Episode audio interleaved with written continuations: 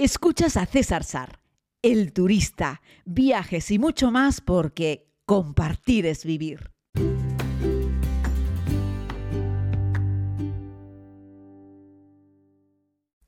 Saludos a todos y a todas, querida comunidad. Hoy les eh, vengo a proponer que nos pongamos al volante y hagamos una ruta por carretera en Australia. En el anterior podcast hemos hablado sobre el Gran Canyon y generalmente allí se llega por carretera y eso despertó de nuevo mi interés por las grandes rutas por, carretera. Hoy les quiero llevar a la Stuart Highway, que aunque se llame como autopista, en realidad es una vía eh, de doble sentido eh, y es la carretera más importante de Australia, una de las más importantes del mundo, eh, y conecta el norte, Darwin, con por Augusta, el sur, atravesando dos estados de Australia. Eh, Australia tampoco que tenga muchos estados, tiene cinco estados, si no, me, si no creo recordar, no, tiene seis estados, si no quiero recordar mal, y bueno, atraviesa de norte a sur y es una ruta realmente espectacular, que además tuve la oportunidad de filmarla en la primera temporada de la serie, eh, en la primera de las vueltas al mundo y recorrí, mm, bueno, un tramo importante, si bien no la hice entera, pero sí hice bastante más de, de, la mitad de la vía.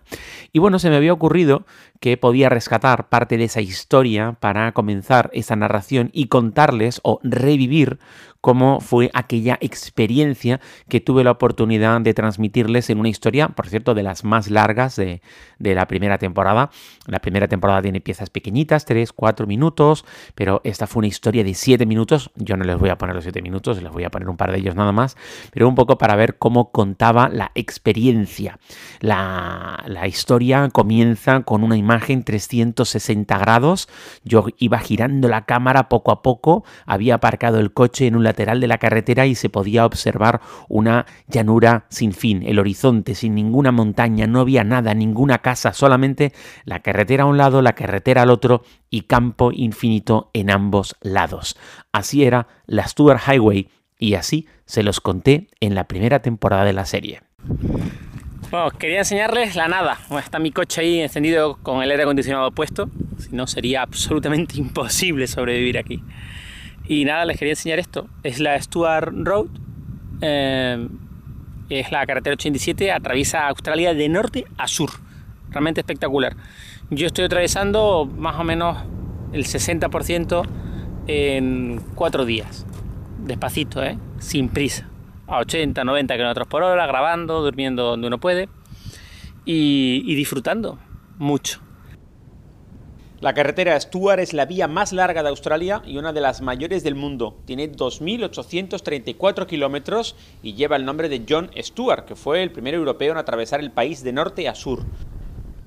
La famosa carretera, o la pista, como la llaman muchos australianos, está completamente asfaltada desde el año 1980. Recorrerla completamente lleva varios días y hay muy pocos pueblos y lugares donde alojarse. Hay tramos con muy pocas gasolineras, por lo que se recomienda ir siempre con el depósito de combustible lleno. El tráfico en esta carretera es escaso. Pueden pasar horas hasta que te encuentres otro vehículo. Hay que tener mucho, pero que mucho cuidado con los camiones. Generalmente son enormes y los hay que transportan de todo. Este, por ejemplo, lleva unas casas prefabricadas encima. ¡Wow! ¡Qué velocidad! o este otro lleva maquinaria de construcción. Suelen ir muy rápido, pero lo más sorprendente son estos road train. Son vehículos que transportan varios remolques. En esta área de servicio encontré este con cuatro cubas de combustible. A estos camiones les cuesta mucho maniobrar y una vez que emprenden la marcha no pueden detenerse fácilmente. Así es que deben ser el resto de los vehículos los que tengan cuidado con ellos, también al adelantarlos. Hay que tener paciencia, aunque generalmente circulan muy rápido. Este otro, por ejemplo, transportaba camiones. Imagínense cruzarse con algo así por la carretera. Australia es grande, muy grande, y sus camiones tren también. Y es que esta enorme carretera no es ninguna tontería. Sus interminables rectas también son peligrosas. Debe estar atento. No es difícil encontrar vehículos como estos, calcinados. Estas cruces recuerdan a personas que han perdido la vida en esta vía. Además, al estar tan lejos de lugares poblados, los servicios de emergencia pueden tardar mucho en llegar. Si conduce todo el día, recuerde parar cada dos horas más o menos y estirar las piernas. Refrescarse un poco le vendrá bien. Hidratarse también. No hay que hacer comidas copiosas y es importante usar gafas de sol. Piense que la presencia de animales también puede ser un verdadero peligro. Los canguros salen al atardecer y se los puede encontrar en la carretera. Como les decía, esta historia dura siete minutos. No, no pretendo cansarles ni aburrirles, pero pensé que, que, podía ser interesante porque al fin y al cabo muchas de las cosas que estaba narrando en esa pieza eran las que les quería contar cuando estaba preparando este podcast para hablarles de la carretera Stuart en, Australia, eh, recorriéndola de norte a sur. Ya les digo yo, en un 60% la verdad es que la experiencia fue sensacional. Todavía la recuerdo con, con muchísimo cariño y la verdad es que fue una de las grandes aventuras que hice eh, contarles que les estaba hablando sobre las áreas de servicio, sobre descansar cada par de horas, son unas rectas interminables, se producen muchos accidentes por cansancio, por aburrimiento. Durante muchos años la carretera Stuart no tuvo límite de velocidad, así es que bueno, había gente que tomaba algún, yo que sé, algún deportivo y se dedicaba pues a hacer carreras o a ir muy rápido porque estaba permitido y alguna vez se generó algún accidente por exceso de, por ir demasiado rápido, no es que el exceso de velocidad estuviese penado porque no había límite y como les digo, y al final luego redujeron, redujeron el límite de velocidad a 150 durante algunos años y luego lo bajaron a 130 kilómetros por hora, que creo que es la velocidad en la que se encuentran en estos momentos. Recomiendan, ya te digo, parar cada dos horas porque el paisaje es un poco monótono, la carretera es recta, si hace además calor, aquello se pone que es un infierno. Desaconsejan conducir al amanecer y al atardecer, que es cuando los animales están más activos. Los únicos que conducen a esas horas y también por la noche son los camiones, que van provistos de una estructura en la parte frontal del vehículo de hierro que en realidad es como un gran parachoques. Así es que por la mañana no es raro encontrar canguros muertos a los lados de la carretera. Son canguros que al atardecer o al amanecer cruzaron la carretera y se troparon con uno de estos road train, de estos trenes de carretera que algunos tienen hasta 55 metros de largo y esos trenes pesan mucho, tienen muchos remolques, esos trenes me refiero, esos camiones, esos trailers, pesan mucho, tienen muchos remolques y por lo tanto no pueden frenar ni desviarse. Si se cruza un animal, simplemente tienen que seguir. Así es que generalmente el animal muere golpeado por el, por el vehículo y el, y el vehículo sigue, ¿no? No va a provocar un accidente por esa circunstancia. ¿Qué pasa? Que si tú vas con un utilitario, con un coche normal, y se te cruza un canguro o una vaca, eh, y aunque vayas, no sé, a 90 kilómetros por hora, por eso yo en esta historia les contaba que iba despacito, 80, 90 kilómetros por hora, porque no quería eh, tener demasiados problemas y por supuesto, en cuanto empezaba a caer el sol, buscaba dónde dormir. Ahora les hablaré de, las historias para dormir en la Stuart, porque fueron, la verdad es que una pasada. Te decía que si atropellas sin querer a un canguro, que es un animal que tiene puede tener un porte importante, o una vaca es muy probable que tú también salgas mal parado, o que no reacciones bien, o que pegues un volantazo y tengas un accidente. En la historia muestra también cruces en los bordes de la carretera. A veces la gente que transita por allí eh, pues la familia no tiene dinero para repatriarlos porque estamos hablando de un lugar muy remoto. Así es que a veces la gente simplemente queda enterrada en los lados de la carretera y muchos de esos vehículos que se pueden observar que han sufrido un accidente, que por ejemplo han tenido un incendio, han quedado calcinados, también están en los bordes de la carretera. Así es que la carretera Stuart a ambos lados es un auténtico cementerio, eh, no solo porque haya muchas personas que hayan perdido la vida allí, sino porque directamente los han dejado enterrados allí. Una de las historias monográficas en la serie lo dedico precisamente a hablar sobre las cosas que encuentras a los lados de la carretera de la Stuart. ¿no? Decirte que para dormir es difícil porque hay pocos lugares, hay unas cuantas áreas de servicio, gasolineras que tienen unas cabins, se suelen tener como unos contenedores acondicionados como habitaciones y son carísimos. Y yo me quedé sin presupuesto en la primera temporada de la serie cuando recorrí esa carretera, así es que tuve que decidir si comía, si compraba gasolina o si dormía. No tenía dinero para las tres cosas. Así es que evidentemente comer tenía que comer. Comprar gasolina, que era carísima, también tenía que comprarla, si no, no podía avanzar. Así es que lo que decidí fue ahorrarme en el hotel. Tenía un pequeño coche alquilado, un pequeño Toyota Corolla de cinco puertas. Así es que nada, había comprado en Alice Springs un edredón de esos mm, baratísimos sintéticos que vendían en un chino y me puse a dormir durante varios días en el maletero del coche.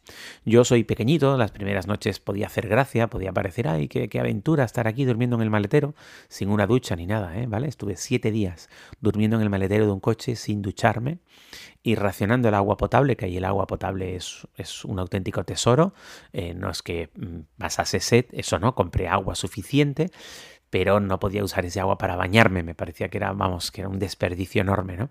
Así es que me quedé durmiendo en el maletero del coche echando los asientos atrás hacia adelante. Eso puede parecer simpático una o dos noches y todos, muchos de nosotros solemos creer que dormimos hecho un coracolillo. La realidad es que todo el mundo en algún momento de la noche estira las piernas para girarse de lado, por ejemplo, y ahí es donde te das cuenta que estás en el maletero de un coche.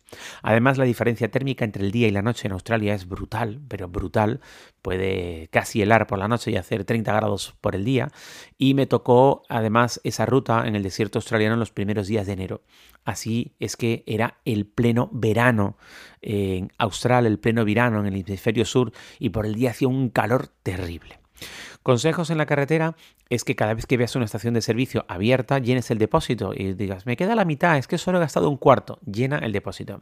Porque no sabes si la siguiente estación de servicio te va a pillar abierta o cerrada, están señalizadas y te suelen contar cuántos kilómetros queda para llegar hay algún tramo en la carretera Stuart que no hay estaciones de servicio en 400 kilómetros. Eso es mucho, eso es un depósito justito en algunos coches.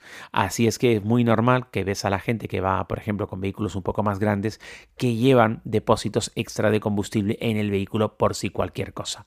Lleva también abrigo, eh, entiendo que si haces esa carretera vas a llevar tus cosas, tus enseres, lleva suficiente comida, lleva agua, imagina que rompes el motor y tienes que quedarte ahí tirado, no sabes cuánto tiempo hasta pedir ayuda, lo digo porque además hay tramos en los que no hay buena cobertura de telefonía móvil y te puedes ver en una ruta muy complicada eh, sin lo necesario para sobrevivir. Y digo, correcto, hay que sobrevivir. Si paras en el lado de la carretera, pues para, para hacer un pipí, ten cuidado porque Australia es el lugar donde puedas encontrar más variedad de serpientes, donde hay más mordeduras de serpientes a humanos. Es el lugar del mundo en el que más animales de todo tipo matan a humanos. Ese es Australia. Es un lugar con una naturaleza salvaje. Siempre pensamos en la naturaleza salvaje en África, pero Australia es un continente difícil. Así es que, mm, no, es que no quiero que me vean la gente que pasa por la carretera. Bueno, uno, que pasa poquísimo tráfico por esa carretera. Y dos, que porque no te vean mucho, eh, te vas a adentrar y si te adentra, adentras, pues eh, hay un montón de serpientes. Por cierto, en Australia el primer consejo que dan, y te lo dan en un tríptico cuando llegas al aeropuerto, cuando llegas, por ejemplo, al aeropuerto de Alice Springs, que ya es una tierra del interior, donde hay un montón de serpientes, te dan un, tríptico con un poco de información práctica. Y uno de los apartados va en relación a qué hacer cuando te muerde una serpiente. Primero te dan una buena noticia. Te dicen que tienen antídoto para todas las mordeduras de serpiente. Para todas las serpientes venenosas hay un antídoto. Pero lo que te dicen es que si te muerde una serpiente en Australia, lo primero que tienes que hacer es conseguir una foto de la serpiente. Incluso todavía mientras la serpiente está agarrada a tu pie, hazle una foto. Porque si la golpeas, la serpiente se va y se va a ir rápido. Si no le haces una foto es muy difícil explicar luego al médico qué serpiente te picó. Lo digo porque tienen antídoto para todos, pero no tienen un antídoto que sirva para todas las mordeduras. Tienen uno para cada una de las mordeduras. Explicaciones como, bueno, la serpiente era marrón, era grande. Uy, sí, era enorme. Bueno, has visto muchas serpientes, esa es grande o pequeña en función o en comparación con qué otras serpientes.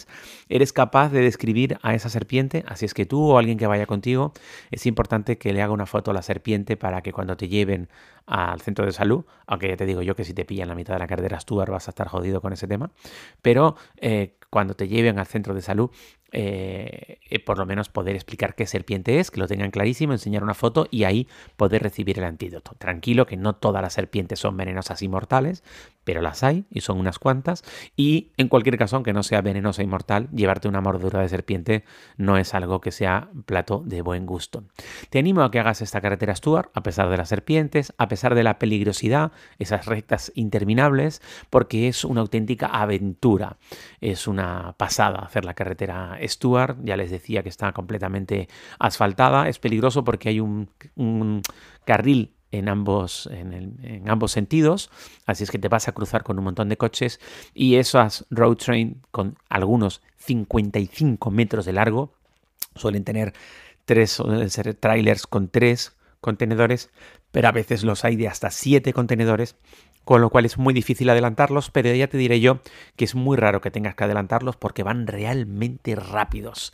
Y bueno, en otra historia, si quieren, les puedo contar algunas de las cosas que se pueden, que se pueden ver, pues una antigua minería, hay un pueblo que era eh, un lugar donde durante algunos años hicieron experimentos nucleares, también hay parte del desarrollo espacial australiano en colaboración con los, con los británicos, en aquella zona del interior de Australia hubo un papel muy importante en la Segunda Guerra Mundial, hubo alguna base militar también por allí, se pueden encontrar algunas antiguas pistas de aterrizaje, les decía, les hablaba también de la minería, pero también tenemos un pueblo eh, subterráneo eh, donde hay iglesias, eh, metidas en, el bajo de la tierra. La verdad es que es muy, muy curioso. Es un pueblo que se dedicó a vivir más bien en la parte inferior de la tierra porque estaba más fresco, porque fuera hacía un calor realmente infernal. Y podría recordar un poco esas carreteras del interior antiguas y añejas de Estados Unidos, pero en versión australiana. También tiene ese sabor y ese toque tan vintage. También las estaciones de servicio. Ahí todo es antiguo y cualquier cosa tiene muchísimo valor porque no hay prácticamente nada en ningún lugar. Así es que ya te digo, por supuesto, una botella de agua vale un dineral, no compres por botellas, cómpralo por garrafas y lleva agua suficiente para hacer esa ruta. No pienses, bueno, un litro al día, un litro y medio al día. No, llévate. Lleva, lleva muchas garrafas de agua en el maletero que nunca sabes qué es lo que puede ocurrirte y qué es lo que puedes necesitar. Y el agua es un bien preciado cuando recorres uno de los desiertos más impresionantes del mundo en una de las carreteras más especiales del planeta. Gracias por escuchar y por querer compartir conmigo esta ruta. Si escuchas este podcast en cualquiera de las plataformas, sería una gran ayuda que le dieses un like, que le pusieses cinco estrellas, que dejases un comentario. Ayuda a darle más visibilidad. Y recuerda que estamos también en Instagram, en Facebook y en el canal de YouTube. Mañana volvemos con más en alguna otra aventura a saber en qué rincón del mundo.